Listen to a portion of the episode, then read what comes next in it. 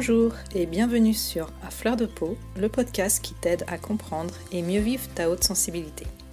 Je suis Pascaline Michon, photographe hypersensible, et à travers ce podcast, je te partage les outils et les clés qui m'ont aidé à mieux me connaître pour enfin accepter ma singularité et la considérer plutôt comme une force que comme une faiblesse. Ce podcast est une source d'inspiration qui t'offre un nouvel éclairage sur ta façon de fonctionner afin que tu apprivoises ta haute sensibilité pour vivre une vie plus apaisée et épanouissante. Alors je t'invite à t'installer bien confortablement, on est entre nous et je te souhaite une très bonne écoute. Bonjour, je suis ravie de te retrouver pour ce nouvel épisode, j'espère que tu vas bien. Alors cette semaine exceptionnellement, je vais te partager plusieurs épisodes par jour à l'occasion de la semaine de la sensibilité qui se déroule du 7 au 15 janvier. Avec Saverio Tomasella, qui est le parrain du podcast, comme tu le sais, on avait très envie de promouvoir une vision positive de la haute sensibilité, mais également de montrer la variété des profils d'ultra-sensibles. J'ai donc proposé de récolter des témoignages audio de personnes qui ont fait la paix avec leur grande sensibilité, en tout cas dans les grandes lignes, parce qu'on sait bien que la vie n'étant pas linéaire, il y a toujours euh, des hauts et des bas. Nous avons préparé les questions ensemble avec Saverio et elles sont volontairement les mêmes pour toutes les mini-interviews. Je te propose donc à présent de découvrir un de ces témoignages en espérant qu'il pourra t'éclairer sur ton propre parcours. Aujourd'hui, j'ai le plaisir d'accueillir Charlène. Bonjour Charlène. Bonjour Pascaline, merci de me recevoir. Merci à toi d'avoir euh, accepté de témoigner. Est-ce que tu veux bien te présenter en quelques mots? Oui, avec plaisir. Alors, je m'appelle Charlène, j'ai 30 ans, je suis psychomotricienne atypique et maman de Hortense depuis bientôt un an et demi. J'ai pas encore trouvé euh, le terme qui me correspond vraiment pour euh, réussir à décrire ma singularité, mais je me retrouve vraiment bien dans le terme de multipotentialité qui revient souvent sur le podcast. Mmh. Et je dirais qu'avant tout, je suis vraiment quelqu'un de passionné. J'aime énormément apprendre et c'est même un besoin pour moi. J'ai besoin d'en apprendre le plus possible sur les sujets qui me passionnent et ils sont assez nombreux. ah, je comprends ça tout à fait. J'imagine bien. Euh, comment tu as découvert ta haute sensibilité ou peut-être euh, ce qu'elle impliquait en tout cas? Euh, Depuis toujours. bébé, ma mère me décrivait comme une éponge. Enfant, je coupais, arrachais toutes les étiquettes de mes vêtements. pour le plus grand désarroi de ma famille, ils finissaient tous troués on me reprochait souvent de porter toujours les mêmes vêtements que moi je trouvais super confortables. Ou de trimballer des objets qui me rassuraient euh, absolument partout. Et euh, de pas supporter certaines matières, d'avoir euh, des douleurs, des migraines ou des états de colère par rapport à certaines stimulations, par exemple quand j'avais trop chaud, quand il y avait trop de bruit, trop de lumière. On me disait souvent que j'en faisais trop, que mes réactions et mes émotions étaient disproportionnées, que j'avais pas confiance en moi, du mal à faire des choix, euh, mais sans pour autant euh, qu'on sache vraiment mettre des mots dessus. Euh.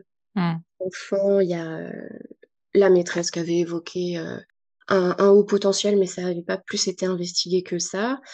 et puis, ça, moi, de mon côté, je sentais un mental qui était vraiment très envahissant, un sentiment de décalage qui était de plus en plus grandissant, et ça a toujours été beaucoup plus facile avec les animaux. Donc, mmh. Ça s'est accentué au fil des années, je dirais, jusqu'à devenir euh, complètement une grande, grande souffrance. Et en, 2019, mon corps m'a dit stop. Et euh, donc j'ai pris du temps, j'ai énormément lu pendant euh, un an et demi. Et au fil des lectures, des témoignages, je me retrouvais de plus en plus dans, dans, certains, dans certaines descriptions. Et euh, j'ai été accompagnée par une psy qui était absolument bienveillante et euh, formidable, qui m'a orientée vers une de ses collègues qui était spécialisée dans, dans les neuroatypies. Mmh. On a pu mettre des mots euh, sur mon fonctionnement, j'ai pu comprendre vraiment mes vrais besoins, les identifier, les comprendre, les respecter. Et euh, depuis, je me suis créé une vie tant perso que professionnelle sur mesure. Et voilà, maintenant, je me sens vraiment alignée. Et c'est encore un travail de tous les jours à approfondir. Mmh. Mais, du coup, les mots vraiment sur, euh, sur mes atypies sont assez récents. Mm. Mais euh, je sens que ça a toujours été là. Et puis, plus, plus j'y fais attention, plus je me rends compte que c'est une histoire de famille, en fait. Ouais, je comprends. Moi, c'est pareil. Je, au fur et à mesure, je fais oula. en fait, euh, je suis pas toute seule. c'est exactement ça. Quelle est ta principale qualité selon toi qui sera en lien avec euh, cette grande sensibilité? Je pense que ma plus grande qualité, c'est la bienveillance dont, dont, je peux faire preuve et que c'est même au-delà d'être une qualité, c'est vraiment une valeur et quelque chose qui est fondamental, qui est au centre de ma vie, de, que ce soit personnel ou professionnel. J'essaye vraiment de, de, partager ça avec toutes les personnes que je peux croiser. De... Mmh. Il y, a, y, a, une citation euh, chez du Dalai Lama que j'aime beaucoup et qui, je pense, euh, et, tout le monde devrait connaître, c'est euh, soyez gentil euh, à chaque fois que vous le pouvez, soyez bienveillant à chaque fois que vous le pouvez, et c'est toujours possible en fait de l'être. Ensuite, ça serait euh, autour de mes capacités d'apprentissage et de pouvoir analyser les choses de façon globale. Mon empathie, ça, ça me sert énormément dans ma vie pro. Et du coup, c'est plutôt, plutôt une chance d'avoir cette grande sensibilité et cette capacité d'aller au fond des choses. Quand on arrive à bien la comprendre, on arrive à en faire un atout en fait. Une fois qu'on a le mode mm. d'emploi et qu'on arrive à la comprendre, c'est le plus dur en fait. C'est ce qui mm. prend le plus longtemps euh, mm. à apprivoiser, mais une fois que on comprend, euh, c'est vraiment, c'est vraiment une chance. On s'en rend compte si on arrive à la cultiver. C'est ça. Et justement, comment tu fais toi pour la vivre au mieux, euh, tout en sachant qu'évidemment il y a des hauts et des bas, c'est pas tous les jours facile, mais Oui, effectivement, c'est vraiment euh, un travail de tous les jours et, et on se rend compte que quand on se consacre pas suffisamment de temps, euh, on a tendance à repartir en pilote automatique ou dans le mental. Mais quelque chose qui pour moi a été euh, fondamental et je pense qu'il n'y a pas de hasard, c'est que finalement j'en ai fait mon métier et, et que maintenant je partage ça avec mes patients. Euh, c'est quelque chose qui revient aussi beaucoup dans ce que toi ou Saverio pouvez euh, exprimer dans le podcast. C'est mmh. primordial d'habiter son corps, de remettre de la conscience dans son corps. Et c'est vraiment le cœur de mon métier. Et finalement, je me dis qu'il n'y a pas de hasard. Moi, ce qui m'a vraiment aidé. Euh, c'est passé par la découverte du yoga pendant ma formation initiale de psychomote. Et puis ensuite, c'est passé par énormément de pratiques sportives mmh. qui m'a permis de vraiment habiter mon corps, de vraiment y mettre de la conscience, euh, d'allier euh, ma passion pour la physiologie et tout ce que j'avais pu apprendre pendant ma formation, euh, vraiment le mettre en pratique sur cette pratique sportive-là et d'affiner petit à petit mes perceptions, mes ressentis. Mmh. Et puis ensuite, j'ai approfondi ma pratique du yoga pour quelque chose de beaucoup plus conscient, avec beaucoup plus de travail de respiration. Mmh. Et, euh, et la respiration consciente, les méditations, c'est vraiment un outil qui est formidable, à tel point que euh, l'an dernier, je me suis enfin lancée, après des années de réflexion, à ouvrir mon cabinet de thérapie par le yoga, où j'essaye justement de partager ça, parce que je trouve que c'est un outil formidable, quoi. C'est vraiment incroyable et tout le monde devrait au moins l'expérimenter une fois, même sans parler de haute sensibilité. Mmh. Je suis complètement d'accord et ça, je, ne peux que partager de son point de vue. et voilà, que de, de, trouver ce qui nous correspond à nous, parce que ça. Mm. Il y a, tout le monde ne sera pas forcément sensible à ça, mais il y a différents types de yoga, il y a différents types de respiration, euh, que ce soit accompagné euh, ou pas où il y a des bandes audio, il y a des choses qu'on peut faire seul. Mm. Euh, trouver une pratique sportive simplement qui nous correspond, je pense que c'est vraiment fondamental et de ressentir ce qui se passe dans notre corps et ça mm. passe par le mouvement, je pense. Dans un premier temps, c'est euh, mm. hyper important. On est d'accord.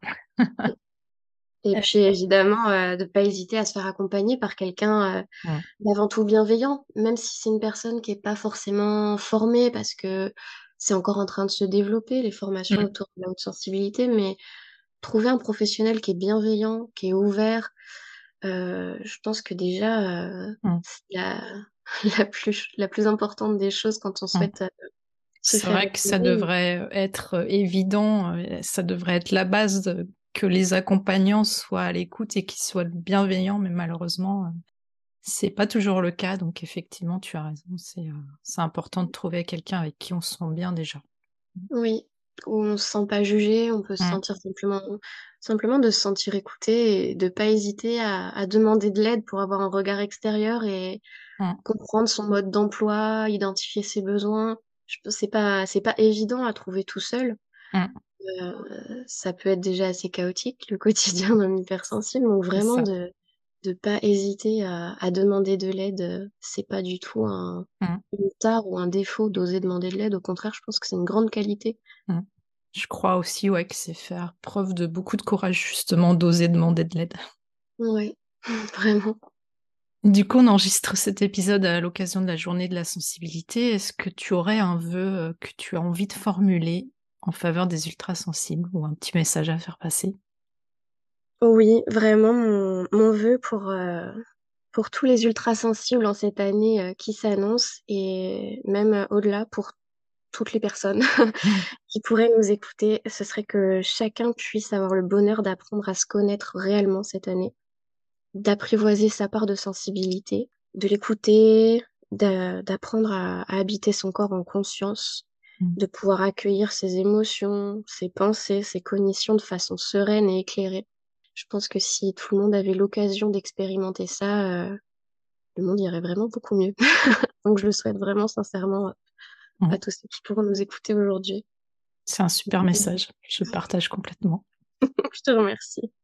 Merci beaucoup Charlène, je te remercie d'avoir euh, accepté de témoigner du coup dans le podcast et puis euh, j'espère qu'on aura aussi l'occasion d'échanger sur Instagram par exemple. Avec grand plaisir et merci à toi pour ce podcast qui est vraiment inspirant et qui est vraiment un accompagnement incroyable au quotidien. Euh, chaque fois que je pars au boulot, je le mets dans la voiture et ah, c'est super. Ça me fait super plaisir. Merci beaucoup. Merci Pascaline. À bientôt Charlène. Voilà, je te remercie pour ton écoute. J'espère que cet épisode t'aura été utile. Si tu l'as apprécié, je te serais vraiment reconnaissante de me laisser un avis et surtout un maximum d'étoiles sur Apple Podcast pour m'aider à le faire connaître. N'hésite pas non plus à le partager si tu penses que ça peut être utile à d'autres personnes.